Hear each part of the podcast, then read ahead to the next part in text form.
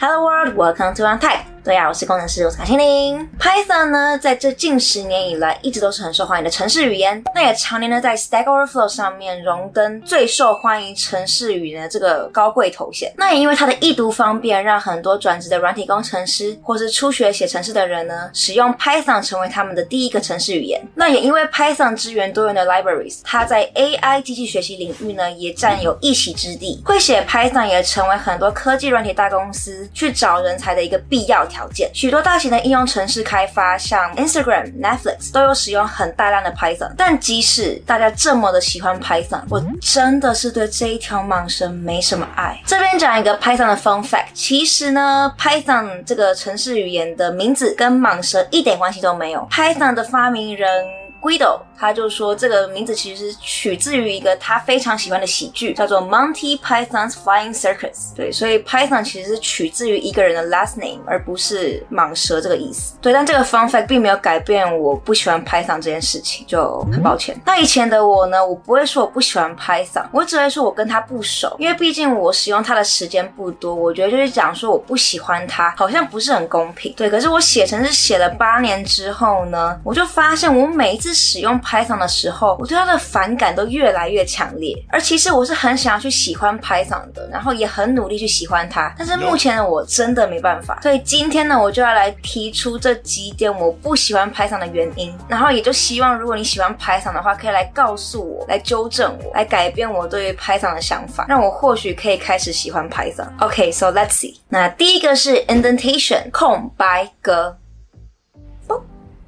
对于大部分的城市语言，一行代码前面空几个空白格是没什么差的，没什么关系，它只是影响到读起来好不好看、整不整齐。可是对于 Python 来说，一行 code 前面几个空白格就很重要，就很有关系。而我个人觉得这种写法呢，虽然看起来干净，但是写起来很麻烦。就你多一格少一格都不行，那会影响到城市能不能跑起来，然后也会影响到它的正确性。那我觉得你因为空白格数错，城市跑不起来，那就算了，还比较好。就你去把空白格修好就好了。可是如果你今天是城市跑起来了，可是因为空白格空错而影响到它的正确性，这就很可怕。留了太多空白格。你可以看到说你空白格空错，可是你把它跑起来，它的 outcome 完全是不一样的，就这样很惨哎。那很多人喜欢 Python 就是因为它看起来很整洁、很干净。那比起像 Java 这些程式语言，有很多括号、分号啊，然后可能少了一个分号，你程式就不能跑了。就他们觉得 Python 这样子比较简单。可是对我来说，我会觉得到底是按一个分号比较花时间，还是在那边数空白格比较麻烦？而且至少 Java 如果我少了一个分号，compilers 马上就可以告诉我说是哪里少了一个分号。好，然后告诉我要怎么修好它。那你程式跑起来的话，也就不会有问题。可是 Python 是你今天就算跑起来了，它也可能是出错的。像我这种就是不在乎东西整不整齐的人来说，要去在乎 Python 的空白格，真的是很辛苦。就像在写 Java 的时候，我可以一整行 code 都写好，然后空白格换行都乱七八糟，但我最后只要跑一下 linter，东西就全部都变得整齐了。我目前使用 Python linter 的经验都不是很好，就是可能 linter 都没有很给力，很多时候我还是要自己去数空白格。然后自己去换行，自己去校正，程式才有办法正确的跑起来。就可能我没有用对 linter 吧。所以如果你有建议的有效率的写 Python 的方式，就麻烦你告诉我，因为这真的可以节省我很多心力跟时间。拜托。那下一个呢是 underscore 底线，没错，Python 就是踩爆我的底线。我以一个写过各种程式语言，像 Java、JavaScript、Scala 之类的人来说呢，去看到 Python 的时候，就会觉得说，怎么有这么多底线呐、那一开始我会想说，这些底线只是装。视频只是大家使用习惯不一样，但后来我才发现，很多时候这些底线是有意义的，所以你不能乱打。然后你的底线呢，摆前面摆后面，是一条还是两条连在一起，都有关系或没关系。可是我觉得写程式还要去记这种不明显的潜规则，是非常多余的。就为什么不能明确的用文字去表达呢？因为我觉得这样底线也没有让程式码看起来比较好看，眼睛每次去数那个底线到底是一条两条都数得很痛。好，那前面这两个原因呢，都是比较表。表面上就是说觉得 Python 写起来好不好看，容不容易写。对，那接下来这其他原因呢，就是我觉得比较深刻、比较 technical 的。那第三个我要讲的就是它的 type 类别这个问题。那很多人喜欢 Python 呢，是因为它是 dynamic。那很多人喜欢 Python 呢，是因为它是 dynamical。好烦啊！那很多人喜欢 Python 呢，是因为它是 dynamically typed 的程式语言，就是呢，你不用先去指定变数的类别，而是当你把程式跑起来之后呢，interpreter 它才会去判断这个东西的类别是什么。而这样子的特性呢，就让一个变数的类别是可以一直被改变的。那让你想要在快速写 code 的时候呢，就非常的方便，因为你不要去在乎这些变数的类别。但是其实 Python 它是一个 strongly typed programming language，也就是说，你今天虽然变数不用管类别，但是当你一个物件创造出来之后呢，它的类别就不能被改变了。所以就是表面上好像不需要管类别，可是其实它要管很多。举个例子，就是它不会让你把字串二跟数字二加在一起。就对于 interpreter 来说，他会跟你说看不懂这个字的二跟这个数字二放在一起之后是什么概念。那变数不用指定类别，可是物件却有固定类别。我觉得这就让写程式很容易出错，那你也很难去抓到错误。因为假设呢，你今天有两个变数 var1 跟 var2，它们本来都是 integer，它们本来是可以被加在一起的。可是今天某一刻不知道哪一个 function 不小心把 var2 变成一个字串了，那 var1 加 var2 它就突然不行了。那你要发现这件事情不行，你也要等到你跑了程式才知道，因为你从头到尾就没有在讲类别，所以你也不会知道说这个 function 它会回传一个 string。那这个 typing issue 呢，其实很多 Python 的拥护者也有发现到这个问题，就发现说没有 type 其实很容易让程式出错，所以之后也开始帮 Python 加了很多 typing support。那这些 support 呢，其实比较像是 linter 跟 IDE 上面的 support，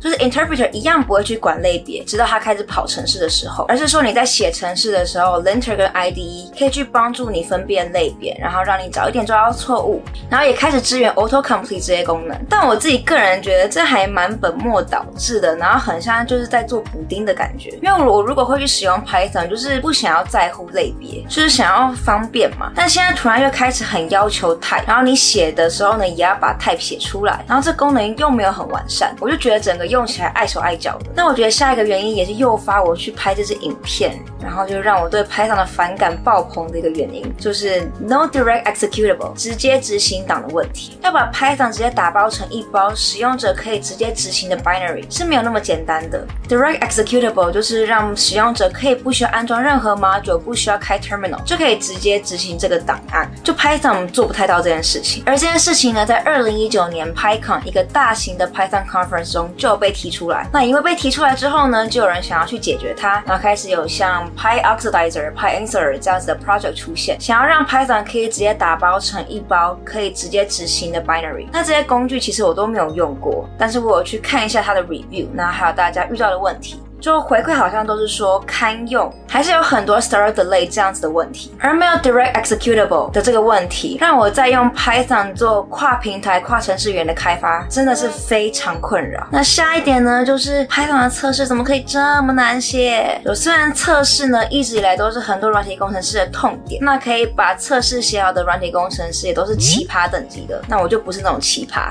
就通常我是不喜欢写测试，但是呢，Python 的 unit test 真的是我写起来真的最痛苦的一个。就可能是我不够聪明吧，但是 Python 的 Marking 的这些东西真的是让我用得很辛苦。好了，我觉得这一点可能是我的个人因素比较多，就可能已经对 Python 有成见了，然后再加上我不喜欢写测试，所以加起来就是直接反感爆表。那我前面虽然讲了那么多 Python 的坏话，可是我还是要提一下，我虽然对它没有好感，但是我不否认它的方便性。Python 对于要快速写一个 script 去做实验是非非常有用的，但也因为这样，我通常不建议就是想要认真学写程式的人去先学 Python，因为 Python 省略太多东西了。就虽然使用上起来好像很简洁、很方便、很易读、很好上手，但是呢，它也就会让你学写程式的这个基底不够扎实，让很多人初学 programming 的时候就没有把基础打好，然后就只是把东西拼起来，然后能动就好了。也就看到身边很多例子是先学了 Python 之后呢，再去学其他程式语言的时候就很容易卡关。那也有很多人。我觉得说做 A AI 做 machine learning 就一定要用 Python，可是我在之前的新创就是在做机器学习，写了很多演算法。那那时候我们就没有用 Python，我们是使用 Scala，而且我们还是刻意的放弃 Python，因为那时候觉得 Python 太慢了。那使用 Scala 之后呢，速度真的是快很多。所以其实你要做 AI 做 machine learning，真的没有一定要用 Python。